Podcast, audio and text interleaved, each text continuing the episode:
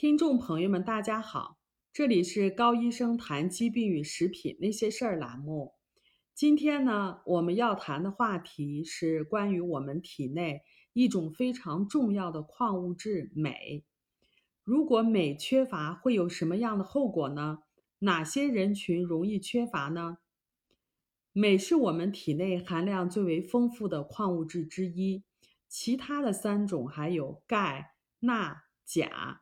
我们体内六百多种酶需要镁来激活才能够发挥作用，高达百分之三十的蛋白质功能依赖于镁的参与。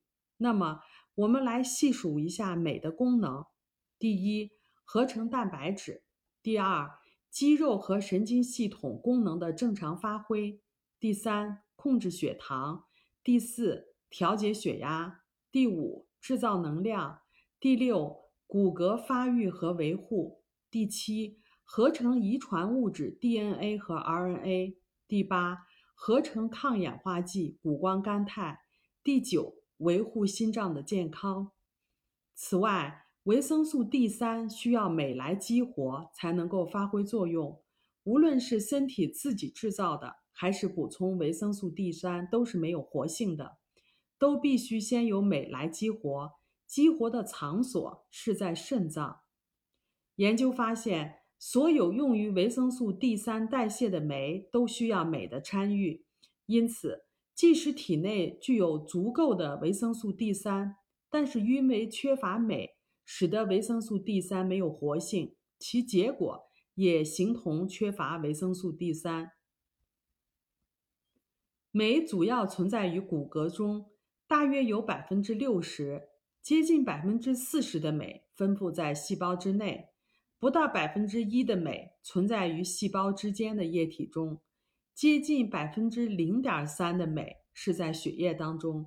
身体对血液中的镁的调节是非常严密的。当血液镁不足的时候，机体把镁从细胞内和骨骼中释放到血液当中，用以保证血液中镁的平衡。因此。血液中的镁含量并不能体现出身体镁存在的问题。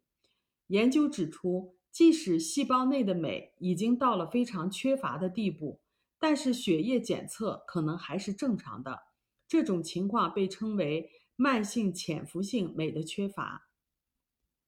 镁广泛的存在于植物和动物食品当中，含镁丰富的食品有绿叶蔬菜、豆类、坚果。种子和全谷物，但是呢，由于化肥和农药的使用，使得土壤中缺乏镁，在缺乏镁的土壤中生产的食品，就自然的也缺乏镁。美国有研究指出，与1950年之前的美国食品相比，现在不同种类的美国食品中，镁的含量降低了百分之二十五到百分之八十。另外，加工的食品。比如说大米、白面、白糖等等，也几乎丢失了所有的镁。因此，现代食品中缺乏镁。根据美国的调查，百分之七十五的人所吃的食品中缺乏镁。不仅如此，有以下情况的人群更容易缺乏镁：第一，患有肠胃疾病的人，这其中包括长期腹泻、患有克隆氏病、乳糜泻。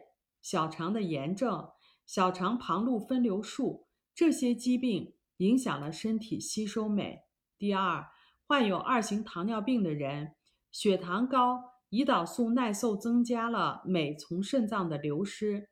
第三，对酒精有依赖性的人，长期过量饮酒的人普遍的缺乏镁，他们的饮食缺镁，酒精阻止了身体吸收镁，同时。增加了镁的流失。第四，过度运动的人，有规律的剧烈运动增加了镁从尿和汗中的排出。第五，年老的人，随着年龄的增加，小肠吸收镁的能力也降低了，同时镁的流失也增加了。另外，年龄大的人更多的因为患有慢性疾病而吃药，有些药物的话能够增加镁的流失。比如说，第一，治疗骨质疏松的双磷酸盐，还有一些抗菌素，比如说地氯环素、多西环素、环丙沙星、左氧氟沙星等等，它们能够和镁结合，产生不溶的复合物，让我们的身体不能吸收镁。第二，利尿剂，比如说用于降压的氟塞米，还有氢氯噻嗪，再有布美他尼、伊他尼酸等等，都能够增加镁的流失。第三，抗胃酸药，这其中有质子泵抑制剂，比如说艾索美拉唑。兰索拉唑等等，长期使用该药都会降低血镁。缺镁与哪些慢性疾病有关呢？第一，缺镁和心血管疾病。一项研究观察了一万四千两百三十二人，年龄在四十五到六十岁之间，历时十二年。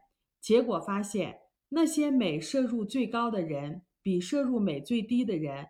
他突发性心脏病死亡的风险减少了百分之三十八。另一项跟踪二十六年的观察也得出了相似的结论。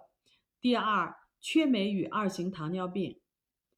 镁对糖代谢起到了非常重要的作用。研究发现，高摄入镁与降低患糖尿病的风险具有明显的关系。低血镁能够进一步的恶化机体对胰岛素的耐受。另外，糖尿病增加了镁从尿中的排出，缺乏镁能够阻止身体分泌胰岛素和损伤胰岛素的功能。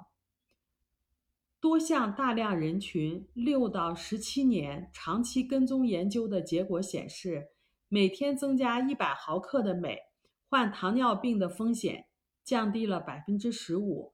另一项类似的研究也显示，患糖尿病的风险降低了百分之二十三。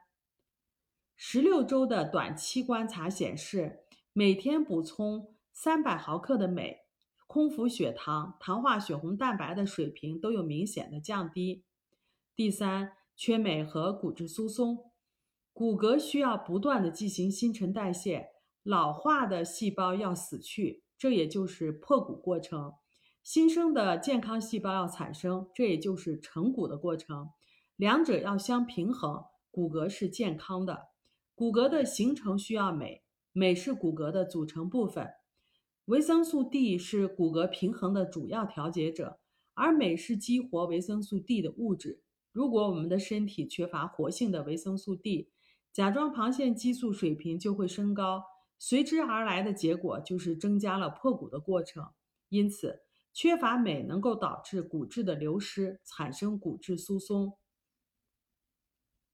多项大量人群调查都显示出，摄入足够的镁有利于维护骨质密度。其他的研究也显示，缺乏镁是患骨质疏松的风险因素。一项短期观察指出，患骨质疏松的更年期后的女性，每天补充二百九十毫克的镁，三十天就显示出骨质流失减少的结果。第四，缺镁和头痛、偏头痛。缺乏镁是促进头痛的一个相关因素。患头痛、偏头痛的人，他们的血液中和组织中镁水平低于没有头痛的人。第五，缺镁和便秘。一项研究观察了具有长期轻度到重度便秘的人，补充0.5克的氧化镁，每天三次，持续二十八天。结果显示。他们的便秘情况具有明显的改善。在这里需要特别说明的是，各种慢性疾病的产生与饮食不当都有直接的关系。由于每个人的饮食生活方式的不同，所以产生的疾病的因素也不同。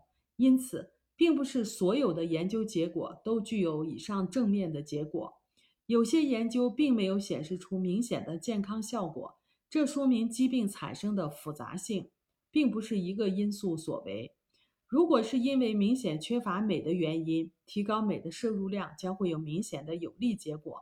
但是呢，如果不是因为缺镁，而是因为饮食或者是生活方式非常糟糕而产生的疾病，单纯补镁就不一定会产生明显的利益了。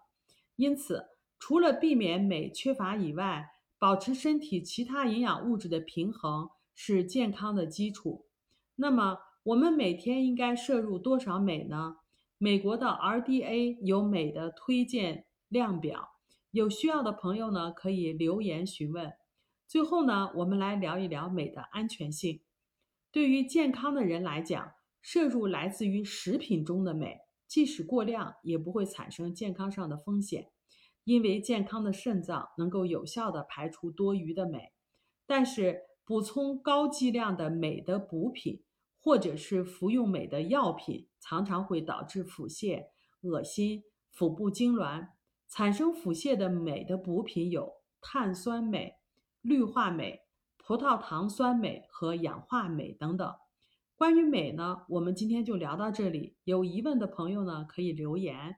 好了，这里是高医生谈疾病与食品那些事儿栏目，我们每周一更新，敬请期待。我们也有微信群。